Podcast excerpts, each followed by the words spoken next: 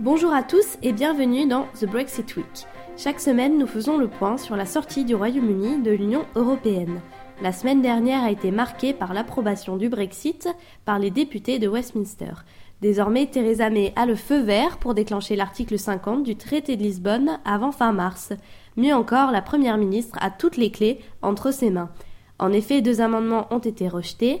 Le premier porté sur le Parlement il devait permettre aux députés de se prononcer par un vote significatif sur le contrat de divorce qui sera proposé à Bruxelles. Désormais, Westminster sera obligé de s'aligner sur les choix de Downing Street. Le deuxième amendement prévoyait quant à lui un droit de résidence permanent aux citoyens européens présents sur le territoire britannique après le Brexit. Côté Labour, le Parti travailliste, on prépare déjà une contre-attaque. Les choses sérieuses commencent maintenant, a tweeté Jérémy Corbyn un tweet qui a suscité de nombreuses moqueries. En effet, l'ancien leader du Parti travailliste avait appelé ses députés à voter pour le projet de loi de sortie de l'Union européenne afin de suivre la volonté du peuple britannique. Le tweet est donc surtout un message subliminal lancé à son parti alors que deux élections partielles se tiennent à Stock et Copeland, région pro-Brexit, dans les 15 jours qui viennent. Pour Nicolas Sturgeon, l'occasion était trop belle. La première ministre écossaise ne s'est pas privée de rappeler son échec à Jeremy Corbyn. Vous n'avez pas gagné une seule concession et pourtant vous avez voté le texte. Pathétique, a-t-elle lancé dans un tweet.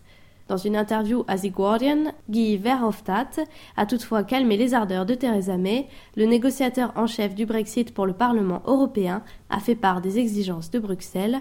D'abord, il a expliqué que la Grande-Bretagne resterait sous la juridiction de la Cour de justice de l'Union européenne durant toute la période de transition. Ensuite, qu'il n'est techniquement pas possible de négocier des accords commerciaux en même temps que la procédure de divorce.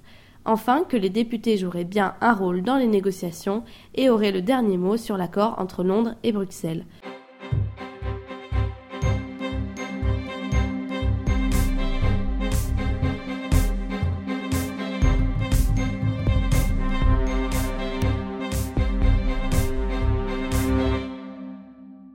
Nous sommes donc avec Marcos. Marcos est chilien. Il est venu faire des études durant deux ans en Europe et il a posé ses valises durant quatre mois à Londres.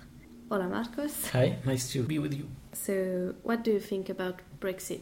Uh, for me, it hasn't affected me personally because I'm just studying in, in Europe, but I've seen the degree of uncertainty that has caused to many workers, European and non European, especially European, here in London, which is a city where there's almost 40% of people who come from abroad. So I've seen people worried and not really knowing what's going to happen. Why are they worrying? They're worrying because they're not sure what's going to happen. Uh, the government hasn't still taken a like a real clear decision, so nothing is really clear. I've seen in the south of London, in the area of Elephant and Castle, for example, where there's lots of Latino workers and people living there uh, who've come from Latin America, but a lot of them from Spain. So it's their second migration process. They're also worried because um, nothing has been cleared and and uh, home are office. they worried about their jobs or their health? about jobs, about health, about uh, the future. Um, there's been a lot of discrimination after the referendum uh, in June last year. So we've seen lots of racist acts, and Those people give you some example of these racist acts. not personally that I know of, but reading all the media and the newspapers, there was an an incredible uh, increase of discrimination after the referendum. Hopefully, I think it's gone down a little bit, but anyway, I would say like mainly uh, Polish and people from Eastern Europe are a bit afraid of what happened after the, the Brexit. So you come from Chile and do you feel discriminated sometimes? No, I would say uh, Latin people are less discriminated than, uh, as I was saying, maybe Eastern Europe citizens, luckily. But evidently, after the, the, the Brexit, you can feel there's a different uh, way of receiving uh, people from abroad in the UK. Before that, I think it was a bit easier. Right now, um, things are not very clear, and apparently, restrictions are going to be higher, and it's going to be more difficult to, to come to the United Kingdom. If you were aware of the Brexit, would you come in United Kingdom as well?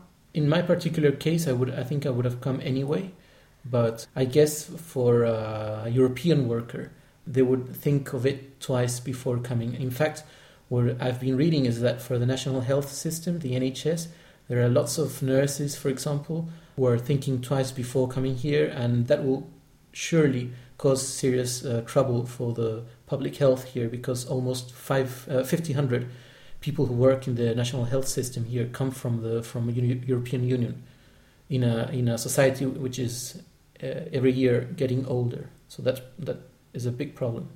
Merci d'avoir écouté The Brexit Week et à la semaine prochaine.